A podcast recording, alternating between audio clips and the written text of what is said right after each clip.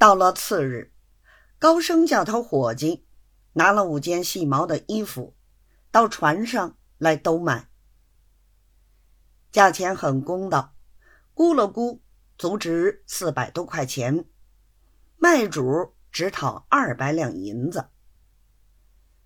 卢总爷一还价一百六十块钱，后来添到二百十块钱买成。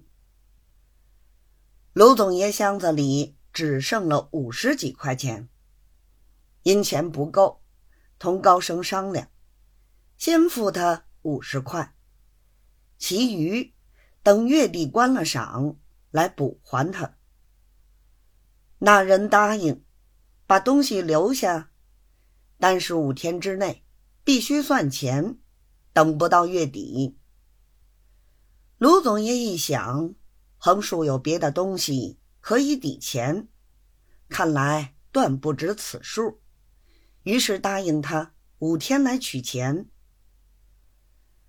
五十块钱由高升点给他，高升留心观看。又与文大老爷失去的洋钱图书一样，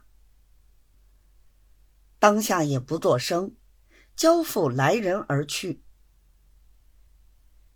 这天，卢总爷买着便宜货，心上非常之喜，颠来倒去看了几遍，连说便宜。高升道：“这个人我认得他的，他家里从前。”很有钱，有的是东西。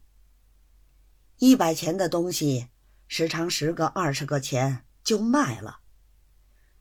如今被他尝着了甜头，保管他明天还要来。等他明天再来的时候，大胆的杀杀他的价钱，买他些便宜东西。卢总爷道：“要买便宜货。”要有现钱方好。高升道：“他认得我，不要紧。刚才不是小的同他熟识，他肯把衣服留下，拿了五十块钱就走吗？”